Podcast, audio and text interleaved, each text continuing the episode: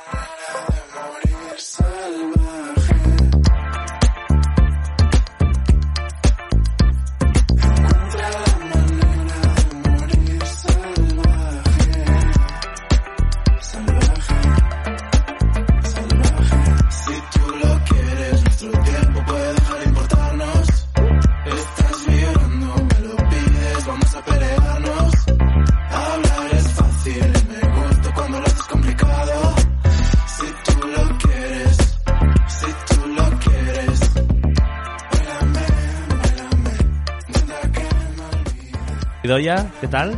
Javier Ballina, ¿cómo estás? Bien, ¿y tú cómo estás? Pues muy bien. Pero ¿cuánto tiempo llevábamos sin, sin hacer nada, no? Para los descreídos que mm, pensaban que no iba a haber una segunda temporada, aquí Ese- estamos. Sí, ese programa que, que parece que, que vuelve, no vuelve, y luego al final, cuando menos te lo esperas, ¿eh? Aquí ¡As! estamos. Y en directo. Toma ahí, Y en directo, demostrando que la cultura es segura. cógelo por asa, ¿eh? Eh, pues nada, estamos aquí eh, reiniciando la nueva temporada del Contubernio, el programa que intentamos desarrollar en vivo desde la salvaje en esta ocasión, en esta temporada. Es una de las novedades que traemos. Ujú, Vamos a intentar hacer en condiciones de seguridad el show aquí. claro. Y eh, ya Guido ya antes amenazó un poco cuando estábamos preparando el programa con introducción corta. Un corta tiempo. ¿Cortamos ya o te pregunto por el verano y por los highlights de, tu verano o algo así o qué? Bueno, pues mi verano se resume en dos días, así que mejor no preguntes, porque según estamos, igual deprimimos más a los oyentes. Pues sí. Vamos a dar paso a, a las secciones, al sumario del programa, a ver qué tenemos. Pues en nuestro sumario hoy tenemos con nosotros a la no artista, no fotógrafa, Ángela Burón. Ella nos desvelará quién es y qué es lo que hace. Luego también tendremos a la gerencia eh, con una sección eh, imposible. ¿Se va a llamar así? ¿Sección imposible la de hoy? ¿O qué? O improvisada. Improvisada. Y por ahora nada más, no tenemos más. Y mucha música, que Mucha música. es de lo que se trata. Como la que está sonando ahora de sintonía, que se titula Salvaje, precisamente, de Blanco Palamera. Y ahora vamos con otro tema, en este caso Calavento. Buenos días sin café. ¿Qué onda, Joan? ¿Cómo andas? Eh, ah, pues hoy grabamos ya la canción de Solo ante el peligro. La verdad me encantó. Tratamos de echarle un chorro de sabor. Va a quedar picosa. Pásale a Aleix este audio y te mando un abrazo grande. Nos vemos pronto, tío.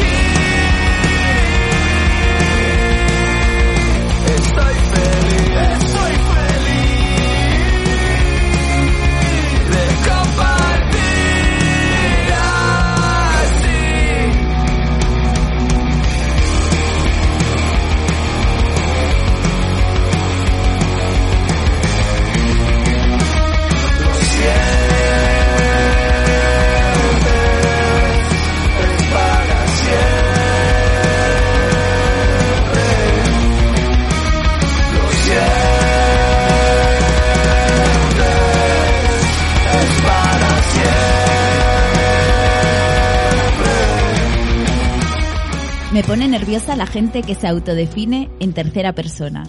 Me pone nerviosa la gente que se autodefine diciendo soy artista. No soy fotógrafa. O un artista. O como me llame la gente. Si fuera una ensalada de frutas, la fotografía sería la sandía. Si fuera una ensalada de frutas, mi trabajo sería el plato. ¿Quién es Ángela Burón? Se pueden decir tacos. Por supuesto. Eh, joder. Eh, parte de lo que acabas de leer lo escribí hace 10 años, así que no sé qué decirte. Eh, Ángela Burón es una ensalada de frutas, seguro. Eh, no, no, no creo que sea justo que nadie tenga que buscar una palabra, una etiqueta o lo que sea para definir la complejidad de la, del alma humana. Pero en mi caso, no sé, em, creo que soy ingeniera de corazón. y eso se expresa de maneras diferentes, pues cuando eh, hablo con la gente, cuando cocino, cuando trabajo o cuando me expreso. Que bueno, ahora mismo me da un poco de cosa hablar de mi fotografía porque no estoy haciendo nada ahora mismo de fotos. Em, ahora mismo estoy más en un momento de ingerir. Eh, me estoy alimentando de todo lo que puedo, igual un poco demasiado, hasta el punto de que estoy cansadísima, pero estoy aprendiendo muchas cosas nuevas y no sé, me gusta mirar el mundo y observarlo y intentar sentirme parte de él. No sé si tiene sentido esto, pero como intentar difuminar la línea entre yo y lo de fuera, ¿sabes? Bueno, Ángela es nuestra invitada del día y queríamos empezar con sus palabras eh, primero escritas y, y ahora que ella nos dijera en su propia voz eh, quién es. Sí, hablas de no artista, no, no fotógrafa, eh, pero bueno, tu trabajo es muy, muy potente y dices, eh, te hemos escuchado decir que la realidad no te interesa para nada, que ya tienes suficiente realidad en tu vida como para que encima en tu trabajo, en las fotos haya realidad y que te interesa más lo que no existe o, lo que ojalá, pero no. Cuéntanos un poco de, de esa visión. Eh, Cuando digo que no soy fotógrafo es porque no sé hacer fotos. O sea, eh, si tú ves cómo yo hago las fotos cuando salen de la cámara, son una mierda, están todas torcidas, está todo fatal y cada vez, como lo que me gusta más es el Photoshop, eh, cada vez soy más descuidada cuando hago la foto. Eh, no sé utilizar casi ningún instrumento de los que usa un fotógrafo profesional de verdad. Eh, cuando digo profesional me refiero a que vive de ello y incluso estudió la técnica. Mi técnica es malísima. Eh, si una persona especialista de Photoshop me ve hacer Photoshop, se echa las manos a la cabeza seguro. Pero bueno, yo qué sé, eh, a veces tienes una idea. Si supiera dibujar, muy guay, no dibujar un garabato, eh, no me haría falta la cámara. Pero esa manera de crear algo que parece realista porque está hecho a partir de material real y retorcerlo y decir easy, ¿no? Pues eso me gusta. La fotografía de retrato natural, eh, la fotografía de paisaje, hay gente que la hace y me, me encanta, pero a mí no me sale, no, no me sale bien, no es lo que me llama, no es lo que tengo dentro y no me interesa para nada hacerlo. Verlo a lo mejor sí, pero hacerlo no. Entonces es un poco más de introspección y de jugar, o sea, pasármelo bien. Eh, algo que no quiero hacer nunca es dedicarme a ello profesionalmente porque entonces hay facturas por el medio y se contamina y no. ¿Cuándo sentiste el pulso para comenzar pues a crear ese, ese mundo ¿no? que, de imágenes, pues no sé si surrealistas, un tanto inquietantes, perturbadoras, eh, estimulantes también? ¿Cuándo sentiste ese pulso? Em, Yo siempre, desde muy pequeña, hacía montajes y tal en el Paint, a píxeles. Em, instalé el Photoshop en la universidad y lo tuve como un año o dos que no sabía abrir ni una foto.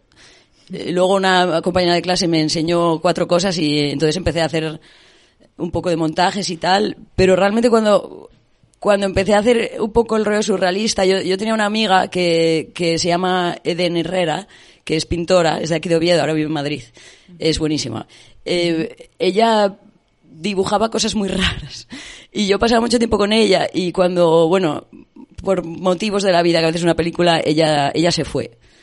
Y cuando se fue yo, yo la eché muchísimo falta y le, y le hice una foto para ella que, que era pues un poco pasar a la, a la fotografía el, el estilo de dibujo que ella tenía, que era muy surrealista, muy de cuerpos derretidos y muchas ar- articulaciones que se mezclaban. Y fue la primera vez que yo distorsioné un cuerpo. Eh, esto fue en 2011 o 12 o algo así.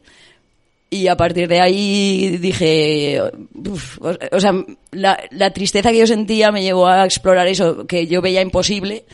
Y como me salió más o menos, ahora la veo y digo qué cutre, pero en ese momento me sentí satisfecha y entonces empecé a explorar un poco más. Y entonces, eh, em, básicamente tengo muchos sueños raros y si puedo hacerlos realidad, lo intento. En tus fotos encontramos casi un universo propio, bueno, poblado de especies, híbridos, imposibles. eh, de- deconstruyes a las personas para volver a construirlas de una forma particular y diferente, rozando con, el surrealismo. Casi con la idea de crear una nueva especie humana, o algo así, podríamos decir. ¿Cómo es el proceso de trabajo para ti? ¿De dónde surgen las ideas? ¿Y, cómo, llegas al proceso final? Eh, bueno, como ya te dije antes, ahora mismo no, no estoy creando nada. O sea, todo mi potencial de hacer cosas se, se me está yendo por el trabajo, que además me estoy dando cuenta ahora y no me gusta nada. Quiero un poco más para mí, pero bueno. Eh, normalmente es, viene pura, es la pura diversión o la pura depresión, una de dos. Eh, recuerdo una vez que estaba en Oviedo haciendo recados muy lejos de mi casa y además se puso a llover y yo iba corriendo y se me ocurrió una idea y me empecé a reír, iba yo corriendo por la calle partiéndome de risa bajo la lluvia, la gente me miraba como está loca, pero es que me, me estaba haciendo tanta gracia la foto que fui corriendo a casa, la hice, partiéndome de risa todo el rato mientras la hacía y luego no nadie le hizo gracia, pero bueno, a mí me da igual. y pues un poco así también, eh, por ejemplo, cuando me enfado mucho, el odio y la ira y cosas así, las emociones muy fuertes son las que normalmente me llevan a, eso. O eh, sueños raros. Por ejemplo, tengo un sueño que está pendiente de hacer. Soñé que, tenía un gato que era líquido. Y entonces era muy cookie porque lo podías coger, pero claro, el problema era que se se desparramaba, no lo podías dejar en ninguna superficie porque goteaba, o sea, se, se ponía todo perdido de gato. Y esa es una foto que quiero hacer, pero no la consigo hacer todavía. Eh, eh, porque bueno, estoy en un momento un poco de bloqueo creativo. Eh, entonces, bueno, muchas de las fotos son, bueno, de las fotos que para mí valen algo, porque hay muchas que están ahí que a la gente le gustan las compra y yo sí tómala, pero que no, para mí no valen nada, eh, que son más ejercicios de, venga, así, así no me oxido, ¿no? Y uso el Photoshop. Pero en general las que sí me gustan son ju- ju- juegos, sin más. Es como un poco terapia, un poco catarsis, ¿no? Esa Totalmente. que tú Totalmente. Sí, sí, sí.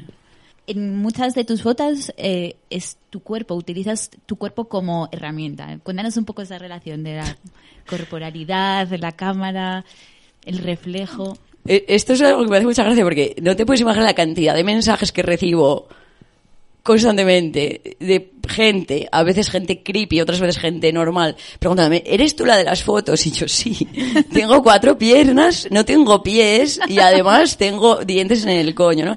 Eh, es como, no soy yo, claro que no soy yo. O sea, vale, uso mi cuerpo, pero porque es el cuerpo que yo tengo a mano y porque también es un proceso de, o sea, cuando tú trabajas con otra persona, sobre todo cuando lo estás haciendo por diversión y no le estás pagando, porque si tú pagas una modelo y luego no sale nada, la modelo da igual, ella cobró y ya está, ¿no? Me digo ella porque los chicos nunca me dejan que les haga fotos. Pero eh, esas expectativas, ¿no? Cuando lo haces con un amigo y uy, ya las editaste, uy, ya, y, y, esa presión, y, de, y si no le gusta, y si, y luego una vez mi prima, eh, hace mucho tiempo le hice una foto y, luego llegué a casa a las 5 de la mañana toda borracha, San Mateo o algo así, y me puse a editarla, Y claro, eh, pues unas melonas enormes, le quité toda la celulitis y le dejé lo que yo quería en ese momento, que lo que me apetecía, que yo a mí me lo hago y nadie se queja, pero a ella se lo hice y su novio se enfadó. Entonces es un poco también la libertad que te da que sea tu cuerpo, ¿no? Hacer lo que tú quieras con tu cuerpo y que nadie se vaya a enfadar o que nadie se vaya a decepcionar. Eh, o sea, me enfado yo, me decepciono yo, pero eso es mi problema, ¿sabes? Y menos el novio de nadie. ¿eh? Sí, claro. Pero bueno, hay cierta performatividad en todo esto, ¿no? Que era por donde yo te comentaba. eh, Sí, que no es, solo eh, hacer una foto. eh, tu obra implica más cosas. Sí, hace cosa de un año tuve- me hizo una entrevista a una chica australiana y me, y me estaba o sea, fue por teléfono y luego ya lo escribió, ¿no? Y decía, luego cogió esa cita y la puso enorme. era para Vice, Australia. Y la puso gigante, era, era, si tú, lo que yo le dije, si tú ves una pared con 200 fotos de culos, ¿tú sabes cuál es el tuyo? Yo sí. Y la eligió esa frase. Pero es cierto, yo, yo odiaba mi cuerpo muchísimo. Bueno, adolescente, casi todo el mundo lo odia, ¿no? Pero iban pasando los años, a mí me daba vergüenza a la playa, me- ¿sabes? No me miraba nunca en el espejo. Y, y al final lo odias porque no lo conoces, ¿no? Cuanto más lo conoces, dices, a ver, vale, no hay cuerpo perfecto ni cuerpo imperfecto. O sea, está todo en, cuanto lo conoces y, y yo, pues, conozco mis codos, conozco mis talones, conozco partes de mi cuerpo que nunca saco las fotos también las conozco y eso es muy terapéutico claro porque te quieres más Y más allá de las fotos o integrado también con las fotos, encontramos textos. Hemos visto eh, muchos textos también. Hablamos un poco de esta faceta también de escribir. Si es algo pendiente de desarrollar o es eh, simplemente un complemento de, de la imagen que estamos viendo. Mm, eh, yo si- siempre quise escribir un libro desde niña. Eso que dicen de que como que para que tu vida sea plena tienes que plantar un árbol tener un hijo y, y escribir un libro no Eh, lo del hijo paso pero eh, ya hay muchos niños por ahí. El, el árbol planté muchos árboles eh, pero el libro sí que tengo ganas de algún día, pero claro, es que la vida es tan caótica, es como que un proyecto a largo plazo que necesita mucha constancia. Pero sí, me gusta mucho escribir y, yo creo que hay veces que, que, o sea, una palabra dice más que mil imágenes, ¿no? Algunas veces. Eh, por mucho que a mí se me considere creadora visual o algo así, escribir y sobre todo después de pasar unos años en el Reino Unido y de como soltar un poco esa esa, esa vergüenza que nos da a los españoles hablar en inglés porque tenemos un acento de mierda y tal, eh, pensar en inglés y que haya ideas que no te salen en español y, tengo, pues ahí me gustaría aprender otro idioma más ahora, ¿sabes? Para encontrar otra manera de sentir las cosas, otra manera de expresarlas, porque es muy interesante jugar con las palabras. Hablar es guay, pero escribir es más guay porque tienes más tiempo, es más reflectivo. Reflexivo, reflexivo, ¿ves? No sé ni hablar. Pero escri- escribo bien. Mejor que hablo. Pero sí, es, eh, me, me gusta mucho. Y también me gusta mucho leer cuando la gente escribe bien. O sea, ahora mismo estoy leyendo un libro que mi psicóloga me recomendó que se llama No soy yo y es, y es habla sobre el trauma y tal. Y bueno, me está sirviendo mucho a mí a nivel mental, pero está fatal escrito. O sea, espero que no lo oiga nunca la señora que lo escribió, porque sí que es un buen manual, pero no está bien escrito. O sea, no, yo no disfruto leyéndolo. Y ahí, por ejemplo, este hombre, eh, David R. Martínez, eh, eh, que me pasa todo lo contrario. O sea, escribe una frase y ya me parto de risa, ¿no? Que bueno, no tiene que ser risa, pero expresar cosas es lo más difícil y lo más guay. Y puede ser de muchas maneras. Puede ser con música, puede ser con palabras. ¿Podríamos decir entonces que ahora estás en un periodo de transición o de búsqueda hacia esos otros lenguajes? Es que no lo sé, porque hace co- como cinco años o, cuatro o cinco años sentí que mi vida iba a cambiar. O sea, tenía la sensación de que todo lo que yo conocía se iba a destruir, iba a empezar otra cosa totalmente nueva. No tenía ni idea de qué era eso nuevo que iba a pasar. Y efectivamente, o sea, mi vida ahora es totalmente diferente en todos los sentidos. O sea, yo soy diferente. Y ahora siento eso otra vez. Y no tengo ni idea de qué va a pasar. Entonces, pues, traes, uy, a ver, eh, seguro que no pasa nada y, y que es un coñazo de tía. Pero, pero yo sí siento que, que algo está cambiando y que en algún momento lo voy a romper todo y voy a ser otra Ángela distinta. Cambiando un poco de tema, sueles, volviendo un poco a la, a la fotografía, al publicar tus fotos en redes, sueles sufrir algún tipo de censura y demás. No sé cómo lo llevas. Eh, y sobre todo, no sé cómo. eh, Estaba antes pensando que no sé cómo se puede censurar algo que no es real. El tema de la censura eh, es como el tema del coronavirus. O sea, puedes estar hablando un año, no vas a solucionar nada y solo te vas a cabrear. Te voy a decir una cosa para que te des cuenta. Mira, un día subí una foto que no tenía... O sea, yo me leí los términos y condiciones de Instagram, ¿eh? Me los leí enteros. En español y en inglés, los dos, me los leí. Por fin conocemos a alguien que. Eh, sí, sí, me los leí, que porque era como, hecho. a ver, o sea, vale, ya de... Bueno, me los leí. Eh, no tenía, la foto no tenía genitales, no tenía pezones, no tenía nalgas al descubierto, que son las tres cosas, o acto sexual, ¿no? Las tres cosas que Instagram considera desnudez o pornografía. No tenía nada de eso, eh, pero nada, me la borraban otra vez y otra vez y otra vez. Y entonces, o sea, me enfadé muchísimo, yo me puse en modo eh, gilipollas, porque ahora paso ya directamente, pero en ese momento me, me ofendía más. Y, y puse una historia, en plan, esto es una mierda, tal y no sé qué, rajando muchísimo. Y entonces me fui a, a Playboy, a Pirelli, y hay un montón de, de estas webs donde hay, pues, o sea, yo qué sé, chicas en pezones o cosas así, ¿no? En plan, páginas de Instagram de basura. Y, y- y hice un par de capturas de pantalla y las subí a las historias. A los tres segundos me las borran todas y me llega una notificación de como sigas subiendo pornografía, te vamos a cerrar la cuenta. Y es como, es que esto ya está en Instagram, este contenido, ¿sabes? O sea, Playboy lo puede subir, yo no. Entonces, ¿qué pasa? O sea, el problema no es la pornografía, el problema no son los pezones, el problema no, el problema es que yo no pago a, a Instagram. Yo nunca, o sea, cada vez que se me propone, de hecho quité ya la cuenta de negocio, o sea, la tengo de personal ahora porque paso. Cada vez que se me propone hacer un negocio, eh, llevarme dinero con clics, promocionar un, producto, yo siempre digo que no. No uso etiquetas, no doy likes, no mando mensajes, no uso Instagram de la manera que se supone que lo tengo que usar. Instagram no sabe nada de mí, Instagram me, pone anuncios de bebés y, de, y no me pone anuncios de gatos, que es lo que a mí me gusta. O sea, Instagram no sabe nada de mí y a Instagram no le gusta eso. Entonces la manera en la que Instagram me, me trata es una manera que, que es más injusta a lo mejor o, o más justa, no sé qué sería lo justo aquí, pero es una mierda. Y, y estoy perdiendo todo el interés y ya va siendo hora de que alguien... Y yo trabajo en software, entonces debería ser yo la que lo hiciera, ¿no? Pero que alguien que genere un espacio seguro para compartir cosas y que no haya esa dictadura absurda que nos machaca a todos, porque al final, o sea, yo subo algo que no rompe ninguna norma y me lo borras. Y encima, o sea, Instagram, Facebook es lo mismo. En Facebook, si lo subo, me dejan 30 días donde yo no puedo ni dar un like. Y sin embargo, por ejemplo, otras personas suben mi contenido sin permiso, que eso también es- está recogido, que tú no puedes subir contenido que sea tuyo, y ahí no pasa nada. No se puede denunciar. Entonces, ¿qué, qué hacemos usando esta mierda? Esa es mi pregunta.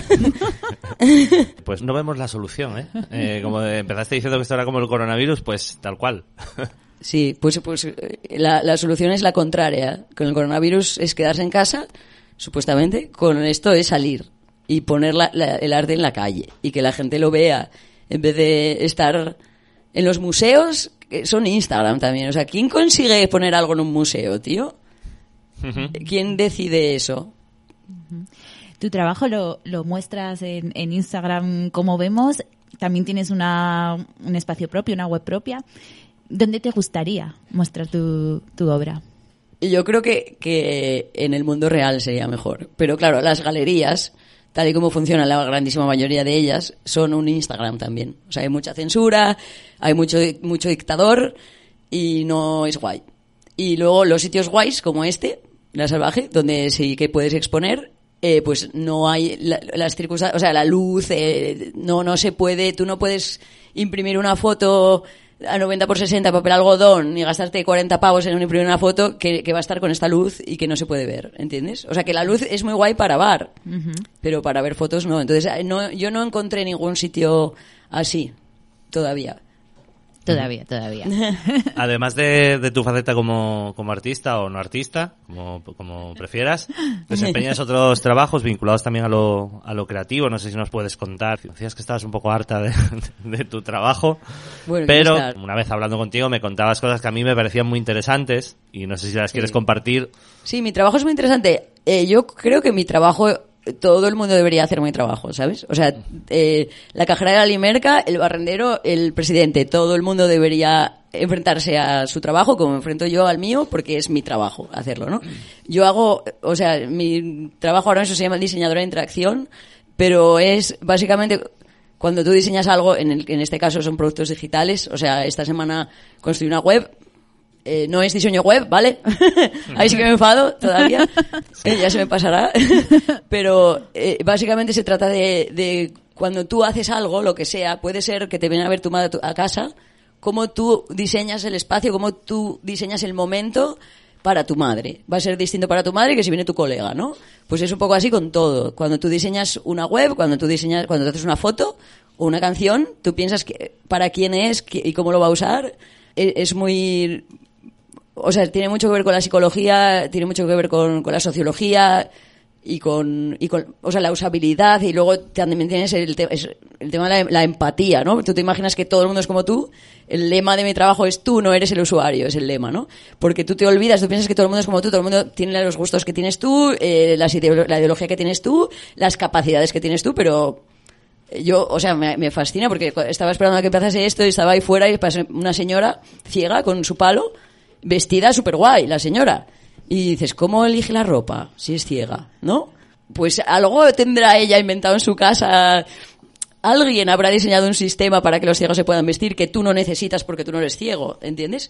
Entonces esa empatía de, de pensar en, en todas las posibilidades cognitivas o de capacidad que tienen todas las personas que existen en el mundo, o incluso no solo las personas, los animales, el planeta. Eh, una visión muy global del mundo. O sea, por ejemplo, lo que está pasando ahora que en Oviedo, que está cerrado Oviedo, hay gente que, lo estaba leyendo esta mañana, hay gente que, que sale de casa y puede tirar a la izquierda, pero a la derecha no, porque está el límite. Yo desde mi casa veo partes que no puedo pisar en Laranco. Entonces, eh, eso no está pensado para el usuario, no es, tiene el proceso que yo hago en mi trabajo, ese el barbón no lo hizo. Bueno, no lo hace nadie nunca, eh, pero bueno, molaría. Suena realmente interesante. Yo no sé. Suena software con alma. Lo cuentas con bastante pasión. Eh, no sé si, a a pesar de que decías que, te- que estabas un poco harta de tu A ver, yo estoy harta de mi jefe, mi trabajo me gusta. Bueno, eso- eso- Además hablo español, así que Eh, puedo decir eh, súper alto. Eso, Que no se va a enterar. eso ya, eso ya cambia. Bueno, no sé si tu trabajo conecta con tu parte más de no artista o de creación y se retroalimenta mutuamente y ese cambio que precisamente estabas comentando que iba a llegar, ese tsunami del que hablabas, puede venir por ahí, por alimentarse de todo esto que nos estás contando, de, empatía y de contacto con el entorno. No, no lo sé porque, como te dije hace un rato, tengo la sensación últimamente de que toda mi creatividad se está yendo hacia mi trabajo y no me gusta. O sea, por ejemplo, esta semana me tuve que inventar tres marcas y yo no soy diseñadora gráfica. Es como soy la única de la empresa que tiene un poco de creatividad y que sabe usar la- las herramientas visuales, me lo encasquetan a mí y claro, yo me pongo y al final sí que sale algo que, bueno, dices, bueno, a ver, no es Coca-Cola, no es una marca ca- tan fuerte ni nada de eso, pero tampoco hace falta que sea tan fuerte, va, está guay, hace el, trabajo. Y pienso, qué mierda, o sea, podría yo, esto es rato que estoy aquí comiéndome el tarro, inventándome movidas, hacerlo yo para mí. Entonces, no sé, no creo que vaya a ser ese el camino, o espero que no. Sí que me gusta, me apasiona cada vez más el tema de la accesibilidad, o sea, de hacerlo todo accesible para todo el mundo me mola mucho, pero no quiero ser, qué coñazo, ¿no? O sea, prefiero eh, trabajar, que no- es que hoy estuve 12 horas delante del ordenador prácticamente. No, no, no, yo quiero, no sé, igual es irme al monte.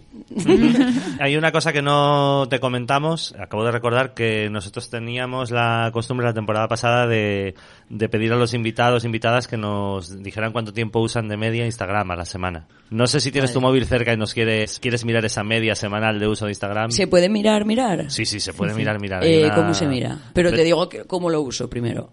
Eh, adelante. Nuestras ondas son tuyas. Solo veo vídeos de gatos gordos en Instagram. Es lo único que hago. Pero veo muchos. Venga, pero vamos a ver cuánto tiempo utilizas. en- Vale. en- ¿Tienes tu móvil a mano? Eh, eh, sí, de- ¿me das un segundo? Siéntete libre de ir a por el móvil. Pues nada, mientras tanto seguimos. ¿Qué tal, qué tal está yendo este inicio de temporada, Idoya? Pues muy bien. Un programa muy punk que estamos haciendo en directo y, y aprovechamos un poco para comentar también que se está encargando de, de la parte técnica Marcos. ¿Quieres hacer alguna, algún comentario sobre... la- igual a, a la gente le interesa la parte técnica de esto, los detalles técnicos de cómo funciona la nave. Bueno, el- eh, hasta ahora está yendo medianamente bien. Eh, técnicamente esto es muy complicado, o sea, yo no se lo deseo a nadie. Pero bueno, yo creo que con un poco de, de, de temple y bastantes paulaner va la cosa tirando para arriba. Eh, igual en algún momento escucháis algo raro, aquí todo parece muy bien, pero bueno, los oyentes sabrán a lo que me refiero, pero es la primera prueba y creo que, y creo que va de lujo. Bueno, va a ser un programa un poco más punk. Un poco más, ¿eh? Con masa y con cerdeo, ¿vale? Eh, Bueno, mientras estamos- tanto, volvemos, vol- devolvemos la conexión a Idoia Rey, por favor, adelante. Estamos aquí con con Ángela mirando su actividad. Vale, pues mi media diaria es de 46 minutos. Eh, hoy 11. Bueno, muy bien. Pero, o sea, que quiere decir que otro día... Hoy 11, pero todavía te quedan unas horitas para... sí, nada, pero ya vi todos los gatos que tenía que ver hoy. Oye, ¿a ti por qué te gustan tanto los vídeos de gatos? De Ay, que- gordos. Bueno, es gatos que, gordos. o sea, hay, hay un montón de vídeos de gatos que la gente les pone esta puertecilla para que entren y salgan de la casa. Y el gato gordo y no, y no entra. Entonces se va ahí con las patas ahí intenta. Y yo es que me meo de risa, no puedo evitarlo.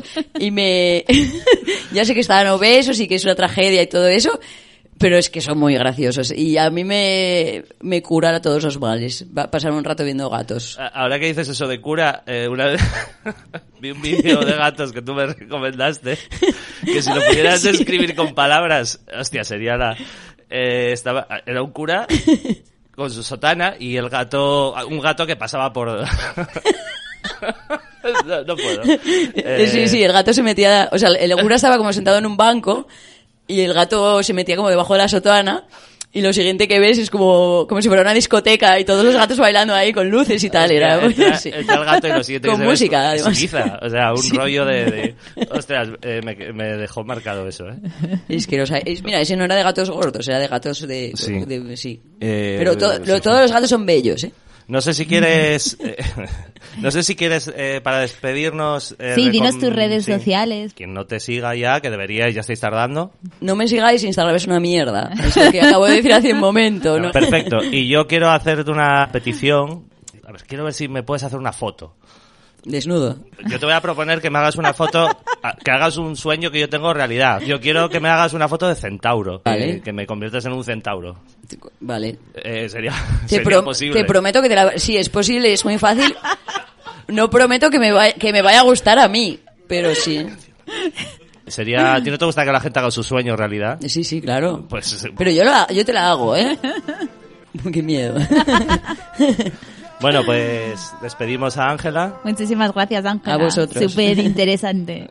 Claro a, ver, sí. a ver qué nueva Ángela aparece y en la, en la próxima temporada Te- sí. vuelves. Te Bueno, esperamos, te, se- te se- te seguiremos y ha sido un placer contar contigo. Muchas gracias. Muchas gracias, chicos. Hasta luego. dándome tanto disgusto.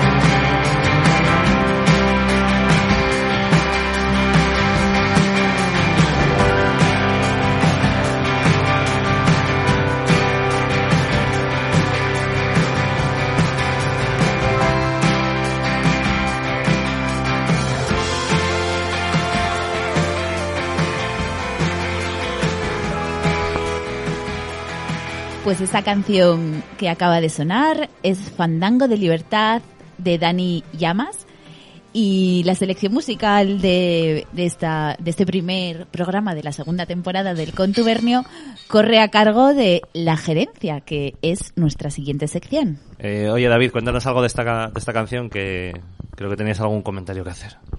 Pues esta canción la eligió Marcos cinco minutos antes de comenzar este programa, así que nada, le voy a dejar los honores, se quita su FPP2 y os cuenta algo sobre Dani Llamas. Bueno, eh, no, no mucho que, que contar, más que, que me gusta mucho la canción. Eh, Dani Llamas, que además eh, hay que decir que con La Salvaje tiene un, un vínculo especial. Estuvo el año pasado tocando en el aniversario, que el año pasado, si lo celebramos, lo pudimos hacer. Y estuvo tocando y hasta ahora, eh, hasta el día de hoy, tanto como con Gas Drummers, que fue su anterior grupo, como hasta ahora siempre había cantado en inglés. Y es la primera vez que, que se lanza a hacer canciones en castellano. Y la verdad que me, me, me está gustando, está haciendo algo no tan folk, mm, rock o digamos eh, cercano al power pop que hacía antes, sino más eh, más mezclado con, con, la, con la música de su tierra que, que él es de, de Jerez. Y la verdad que me está molando. De hecho, tengo que decir que, que, eh, se lo dije cuando escuché, porque bueno, tenemos relación por la salvaje, dije que me encantaba, digo, no dejes de, de hacer música y tal, y, y nos dio, que David no lo sabe, recuerdos para todos, David, y que mucha fuerza y que aguantemos. Marcos, tío, pero te dijimos que presentaras la canción, ¿no? Que, no que Pero es que me gusta una- mucho. Llevo- Una columna de opinión aquí. Llevo, llevo, con, llevo con la técnica. Arroba policía. Llevo joder. con la técnica escuchando hablar y me dais el micrófono y digo, yo, pues es- si esto es lo mío. Marcos, Eh, yo estoy contigo. Muy bien. Eh, David, ¿qué traéis hoy de sección? Porque no sé si tenéis... El otro día estuvimos hablando, diseñando al milímetro cómo iba a ser vuestra Hace participación. una semana prometieron tenerlo En- preparado. En esta temporada estuvisteis diciendo no os preocupéis porque va- esto va a ser de lujo, vamos a traer preparados contenidos, va a ser algo diferente a lo... No, no. ¿Qué no, tenéis? No, la, la verdad que no, no, no traje nada. Yo toda esta temporada no hice nada. eh, no estoy centrado, digamos, en, en, en lo que los tiempos piden ni en la música que está saliendo, la verdad. Me estoy centrando más en, en los visigodos, y te digo la verdad. Estás ahí a otra cosa, ¿eh? Sí, estoy a otra cosa. Me, me está gustando eso, no, no sé por qué. Eh, no sé si os gustan ostrogodos, visigodos, ese tema. Pero mucho que no- hablar ahí. igual no es, no es el momento ni el Ni- es pro- tema. probablemente no tengamos aquí ni momento ni lugar para eso, ¿eh? Sección. No, no es una buena sección. Eh, Alarico. Ayer hablábamos en, en, en mi casa se habla de este tema. Y Alarico. Lo, llama- lo llamaban Alarico el corto. Y bueno, no, y a partir de aquí ya esto va para arriba. Eh, lo que queráis. Que no, no, no, no, es vuestra sección. Nos hemos pensado que tenemos que dejar de hablar de la gerencia como tal porque ni de Vale. las tristezas ni de las bajezas de esta situación actual, ¿eh? porque es todo el rato qué se hace, qué vais a hacer, qué abrís, qué horario. No sabemos. Cada semana esto es esto es eh, un- una gincana legislativa. Tú te despiertas y no sabes con qué te vas a encontrar, ¿no? Entonces, eh, esta temporada solo podemos hablar de música, de visigodos, de centollos y de cómo y de cómo de cómo tenemos las eh, transaminasas o el ácido úrico.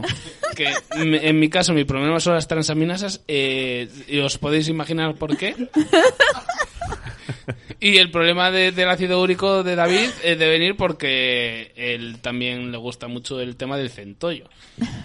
Efectivamente. Y como hablabais de música y de alegría, ¿qué os parece si ponemos una canción aquí en mitad de la sección? Pues bien. ¿Os parecería parece bien? Sí. ¿Quieres presentar la siguiente canción, David? Javi me está pasando la chuleta. Adelante, David. Y vale, es Boca Llena de Ilabamba, que es un artista que nos encanta y que iba a estar este año por aquí, pero por razones obvias, pues no. Toca esperar, pero nos quedamos con Ilabamba aquí enlatado. Venga, adelante.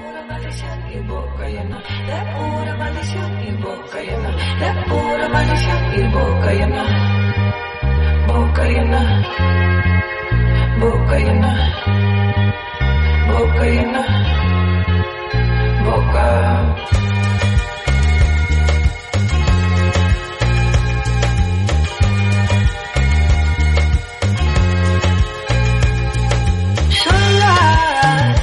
si me desvía? ¿A quién le importa si me voy? ¿A quién le importa si me vaya si me retiro?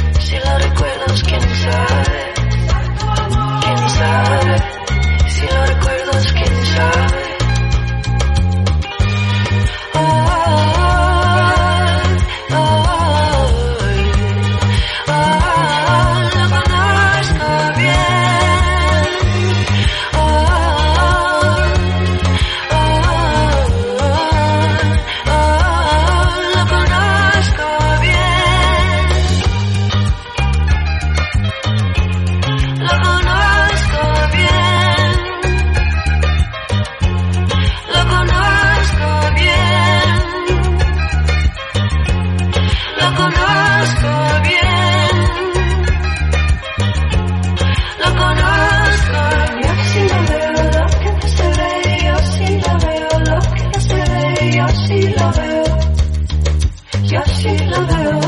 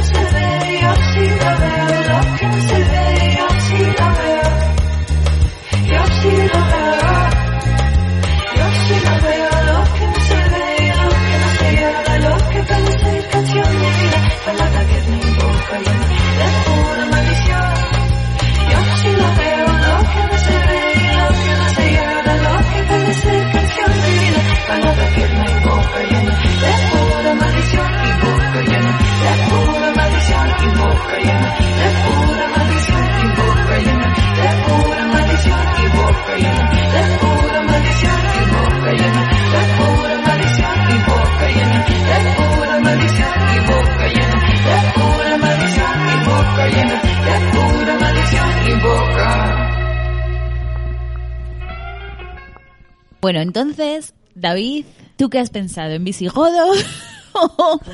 ¿O en qué? Yo no pienso hablar de mi cultura general en este programa.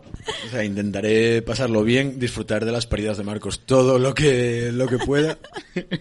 Y bueno, supongo que hacer frente a toda esta época un tanto rara que, que está llena de penurias, de sombras, de incertidumbres, pero de humor, abrazos a un metro y medio de distancia y, y compañía.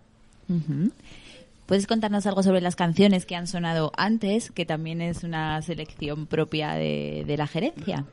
Eh, lo primero que tenemos que hacer es confesar que no hemos cumplido con nuestro cometido. Hace una semana hubo una reunión aquí del equipo del contubernio en la que estuvimos presentes Marcos y yo y nos comprometimos a que nuestra sección tuviese un hilo conductor, un concepto, eh, etc, etc, etc. Pero no hemos cumplido, no hemos cumplido, tenemos unas vidas muy ajetreadas, ahora que no hay ni que programar conciertos, ni que hacer nada relacionado con la salvaje, pero por desgracia eh, falta eso, ese gusanillo de la salvaje que te hace que día tras día borres el anterior y, y te inyectes y curres con esa energía que hoy en día no tenemos porque acabamos contagiándonos de un ritmo muy bajo, que es horrible, que es una pena y que desgraciadamente cada qué día... manera más rastrera de echar balones. No, no, tío. no, no, no, no, no. Lo primero, la la, conversación comenzó No, no, no. diciendo que no hemos cumplido espera, con nuestra tarea. David, tío, no te gustes, no te gustes, que yo el otro día, el más escéptico de todos en esa reunión eh, que estás nombrando, yo decía, eh, porque esto no tal, pero, porque esto no pero cual, lo que nos creímos que la sí, sí, instalación no- técnica de Marcos no- y mira lo bien que está Pero no- yendo todo, o sea, pero, que no te, pero que no te preocupes que esto va a estar, pero nosotros, pero ¿cómo no vamos a traer nosotros faltaría una sección, más, faltaría más. Una sección preparada Y- con y todos los ojo, contenidos? Ahora que lo pienso, Idoya nos, nos preguntó por la selección musical y aquí estamos nosotros contando nuestra Eh, movida. claro, sí, sí, sí, ahí, ta- ahí también quería llegar. La eh, parte de la tarea. Pero la desidia es comprensible. Y Marcos tiene está eximido de culpa porque Joder, está Marcos está cumpliendo. los- exacto, está a los Joder, mandos. esas manos, esas manos. Marco está haciendo una realización técnica dinámica. Lo que vais a escuchar va a ser eh, el archivo tal cual se está grabando, lo exportamos, sin rímel ni nada, lo ponemos y se sube. Cierto es es. decir, este, este proceso de grabación no, no admite edición ni, admi- ni admite trampeo. Eh, así que andar con cuidado con lo que decís, que no hay... Somos una, eh, somos una sesión de, de Miles Davis eh, ahí a tope, a, una toma y a lo que dé, ¿eh? Afex Twin. Bueno, pues si os parece, vamos a ir cerrando ya vuestra participación por Sí, hoy. es lo mejor. Eh, eh, esperando que en el próximo... Igual la cerramos por siempre, pero... No, por hoy, en el próximo programa ya traeremos algo un poquitín más preparado y demás. Seguro. Igual Eh, que el otro día lo hicimos sin micros de por medio, eh, de verdad, nos vamos a comprometer a que nuestra sección tenga sentido. No, no vamos a poder propio. basarnos en una programación que, por desgracia, no existe ni va a existir en los próximos meses.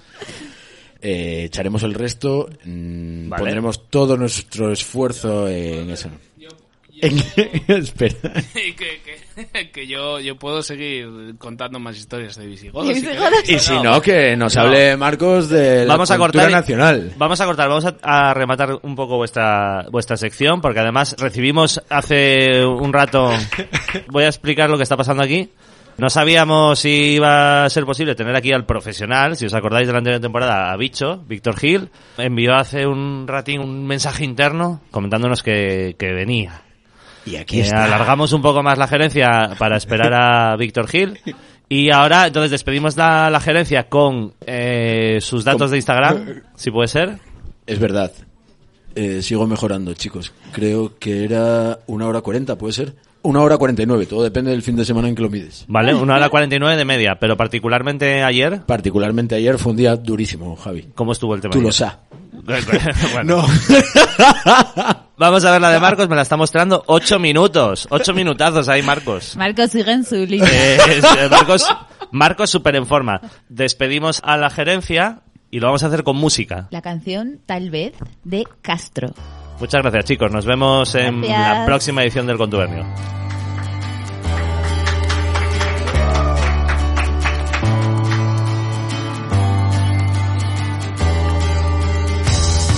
Quisiera volver a lo de no vernos tanto, volver a salir, pero solo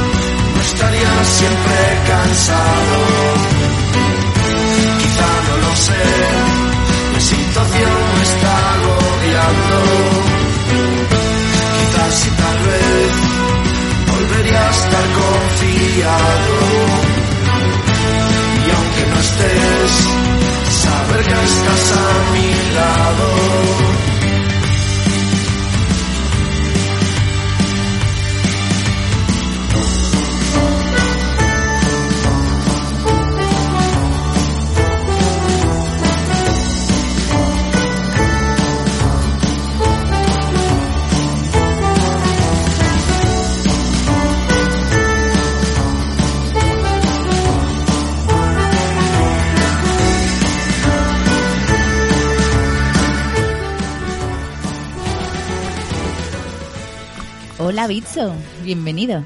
Hola Idoia. Uy, que me escucho por la PA. ¿Qué pasa? Se reanuda hoy tu sección, el Sí. profesional contra todo pronóstico, ¿no? Contra todo pronóstico. Vengo de la tele y vine en ascensor. Eh, pues adelante, eh, vamos con el profesional. Vale.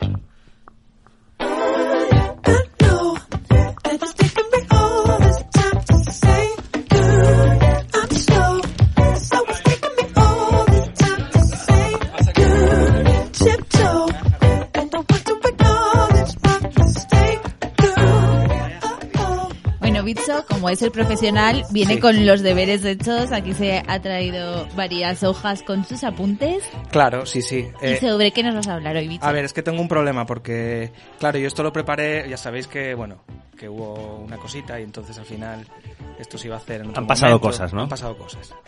Entonces lo preparé para el otro día y lo preparé muy bien, pero y lo guardé.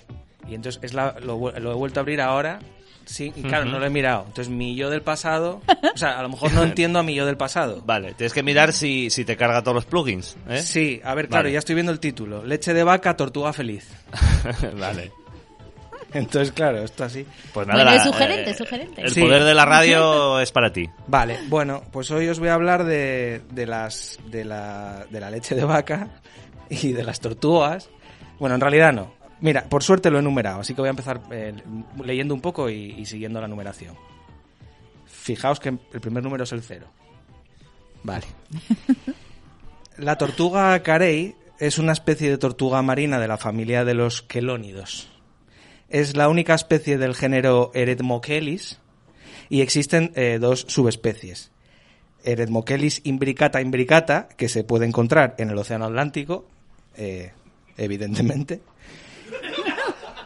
y Eretmochelis imbricata visa, localizada en la región Indo-Pacífica. Vale, ¿por qué estoy contando esto de estas tortugas? Yo, en realidad, de lo que vengo a hablar hoy es de las púas de, de- de- bueno, de guitarra, de bajo, de cualquier instrumento de cuerda. Vengo a hablar de púas. Vale. Plectro, ¿eh? Plectro, también conocido como púa, plumilla, pajuela, vitela, uña o uñeta. Sí, dice Marcos que, que, hay aquel que la llama uñeta. Vale, para, para, para el que no, no lo sepa, que puede suceder, es una pieza pequeña, delgada y firme, mm, con forma de triángulo, eh, hecha de un sinfín de materiales que se utiliza para atacar las cuerdas de cualquier instrumento de cuerda. Entonces, eh, voy a empezar un poco repasando la historia de la púa muy brevemente. Eh, a lo largo de la historia se han utilizado con frecuencia mm, plumas de diferentes aves, eh, incluso de avestruces, pone aquí, que bueno, en fin, eh, como púa. Eh, eh, lo que pasa que eh, hubo un punto de inflexión, que fue cuando se empezaron a utilizar, eh, a finales del siglo XIX, el caparazón de tortuga, de esta tortuga carey que os hablaba antes, eh, para fabricar púas para estos instrumentos de cuerda. Em, claro, lo de matar tortugas para hacer púas mm, fue cuestión de tiempo que, que hubiera gente que no le pareciera muy bien. Ya, no estaba muy bien eso, ¿eh? Pues la verdad que no. Eh, de todas formas, bueno, es una especie que era, era muy difícil de obtener y entonces, claro, años más tarde, aquí dice concretamente en 1973, se prohibió eh, matar este animal con el propósito de, de utilizar el caparazón para, para extraer el material para hacer las púas. Em, entonces, eh, ¿qué pasa? Todavía hay por ahí eh, materiales que están hechos con esta eh, caparazón de tortuga carey. Aunque está prohibido, se han utilizado para fabricar objetos decorativos, joyas, baratijas, gafas de sol, etcétera. Vale. Hay un punto de inflexión. En el año 1922, la, la compañía de Andrea comenzó a utilizar celuloide para la fabricación de las púas. Yo no soy experto en esto, evidentemente, pero el, celudo- el celuloide es algo que nos suena a, a cine. Bueno, es que en realidad Sí. es el, el mismo material eh, con el que se hacían las películas de las, de las bueno, la- los rollos de las cintas de cine. Uno de los primeros usos que tuvo este material fue para hacer bolas de billar. Lo que pasa que tenía un problema, que es que eran muy eh, flamables. Entonces, claro, aquello, aparte de que era costoso de producir, era muy flamable, tanto para las bolas de billar como para los rollos de cinta y en este caso para las púas también. Entonces se dice que hubo un fabricante de, de- de bolas de billar, John Weasley Hyde, que propuso, propuso que una recompensa, según dicen, de 10.000 dólares, a quien fuese capaz de aportar una alternativa a este material. Y entonces eh, aparece esta gente con un nuevo material eh, que tiene el aspecto del marfil, que está basado en la nitrocelulosa. Vale, entonces ahí ya se vuelve inflamable. Vale, entonces, las púas de guitarra tienen, claro, es que me estoy enrollando. Hay diferentes eh, materiales con los que se hacen y voy a pasar a ello ya directamente, porque tengo apuntado aquí un cuadro enorme con hasta los grosores, pero eso no nos interesa tanto, no como lo otro que sí. Eh, tipos de púa, celuloide, de lo que estaba hablando. Nylon, que es curioso, en Argentina se dice, al nylon se dice nylon y a la licra lycra. Bueno, en fin. Yo- Como la perra. como, como la perra. Esto. eh, ¿qué, qué particularidad tiene el, el nylon? Que se pueden hacer púas muy, muy finas. Entonces, cuando aparecen las púas que son muy, muy finas, de un material muy blando, pues son las de nylon. Eh, Delring, que es una superficie también texturada, que es muy barato de producir, es mucho más duradero que otros materiales. Fieltro, que se utiliza especialmente con los ukeleles, instrumentos estos de segunda categoría. Esto... Sí. Hostia, dejaste... Eh, sí. Espera, espera, espera. Para, para la cita. Atiende, eh, deja- acabas de dejar un recadito ahí, ¿eh? Sí, bueno, a lo mejor. o sea, está la guitarra y luego lo demás, ¿no? Bueno, claro, claro, sí, sí. sí, sí. Podríamos hablar en esos términos. En cuanto a instrumentos de cuerda, por supuesto. Por Vale, supuesto. Solo era... eh, Cerramos el paréntesis y, por favor, bicho, continúa. Continúo. Solo quería hacer un inciso, eh, porque aquí hay algún presente. El ukelele es a la guitarra lo que el pádel al tenis.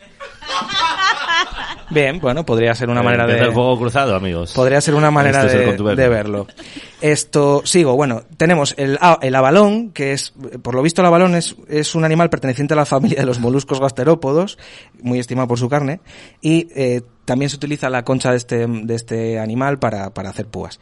Ultex, que es algo muy nuevo, y voy al, al meollo. Tortex. Eh, es un plástico diseñado para simular púas fabricadas con el caparazón de tortuga. Estas son las púas que vemos habitualmente cuando quedan tiradas en el escenario de un concierto o, lo- o cuando un guitarrista o, o alguien que toque el bajo lleva, lleva encima, que tienen, el icono es como una tortuga dibujada, haciendo un poco referencia a, a eso. Gracias a este tipo de púas se empezó a dejar de utilizar el caparazón tortuga y, y se empezó a utilizar esto. Y por último, tenemos el material más cotizado, que es la caseína. La caseína es una proteína que encontramos en la vaca de la leche con la que eh, se puede hacer un polímero que genera estas púas. Entonces, también conocido como galalit. Estas púas son las más caras que hay ahora mismo. Tienen un problema que es que, que es que no, no pueden mojarse y se doblan con el uso, entonces tienes que darle la vuelta.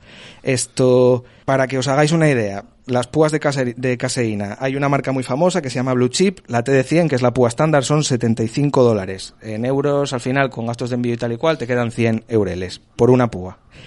Tenemos Red Beer, que son otros 40 dólares, Gense, que ya andan por 15 o 20, y luego tenemos ya púas de, que también fabrican eh, púas de caseína, otras marcas, eh, que son más baratas, 10, 12 dólares. Y para terminar, como curiosidad, eh, decir que, mm, que también hay púas de madera, metal o piedra, que Brian May, el guitarrista de Queen, usaba mm, como púa una moneda de 6 peniques tallada con la forma de púa, porque bueno, ese era su puto rollo.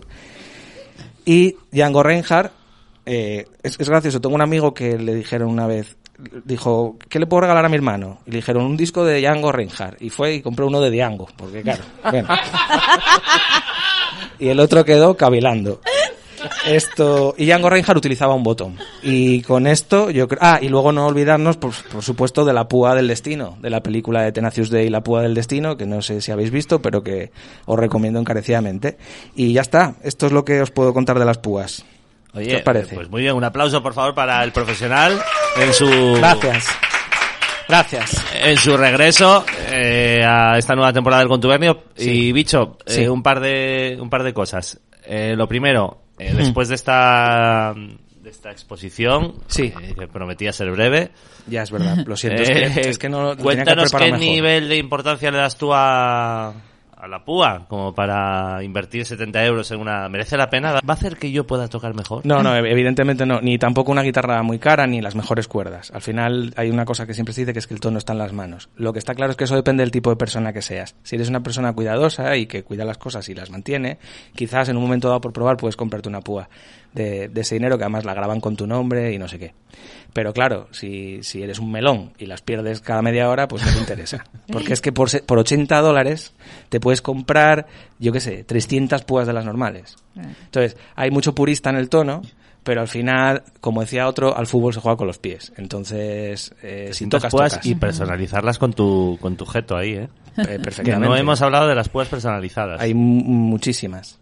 Eh, sí. Hay un guitarrista que se llama Tomo Fujita, que es profesor en Berkeley, y, eh, y el tío acaba de sacar una línea de púas con frases en plan, sé tú mismo.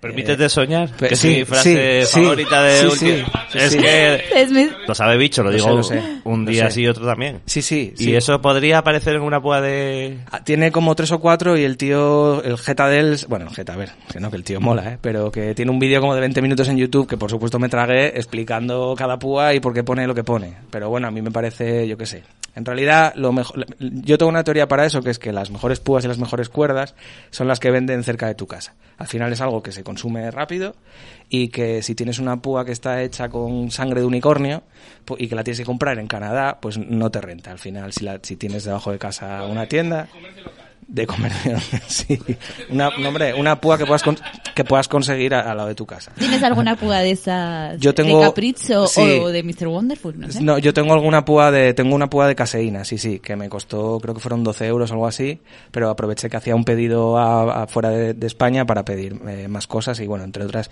esa púa. Y la verdad que está bien, pero ya te digo, se dobla, no se puede mojar, o sea, al final tiene un punto ahí que tampoco, era mm, sobre todo curiosidad. Escucha, eh, Sí. ¿vas a decirnos cuánto usas en Instagram o, Sí. o seguimos con lo de las púas hasta No, no, mañana? no, no, no, no, no, lo voy a mirar.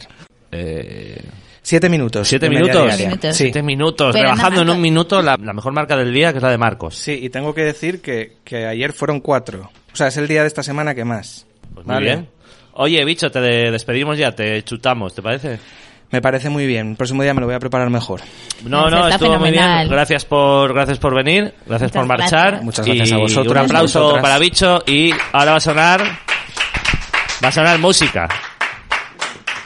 Hoy te he leído y me he muerto.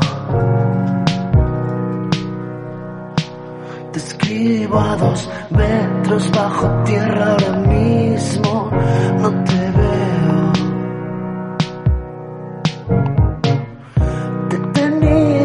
Manos hace tan solo un momento. En la oscuridad de la eternidad quiero mantenerme siempre despierto. En la oscuridad de la eternidad quiero mantenerte entre los dedos.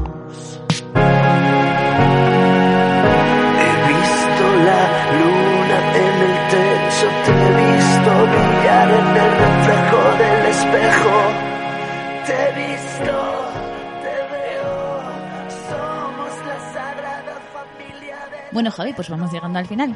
¿Cómo Pues te has encontrado sí, en esta vuelta, en eh, este regreso? Bien, bien, todo a una toma. Vamos a soltar el bruto, programa punk, y a partir de aquí ya pensamos en opciones de mejora. Ajá. Pero bueno, oye, es el primer live show que hacemos. Exacto, y la Eh, gente puede o sea escucharlo tampoco- en las plataformas. Sí, claro, el programa estará disponible como siempre en todas las redes, todas las Spotify. plataformas y que lo disfrutéis y que os preste. Y prometemos volver, no sabemos muy bien cuándo. Seguiremos con el formato quincenal.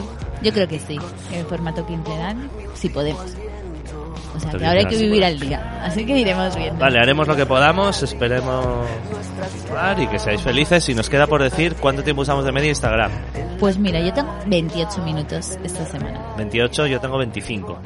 Bueno, estamos 28, ahí, ahí. 25. Eh, está bien, estamos siendo bastante comedidos. ¿Vale? Para todo lo que está pasando, Bien. bien poco que, que miramos para ahí. Eh, pues nada, Pues nada más, os dejamos con música. Está sonando a dos metros bajo tierra. hasta luego. Adiós. Somos la sagrada familia del Averno. Te pierdo, me rompo, me muero. Te espero aquí en el recuerdo.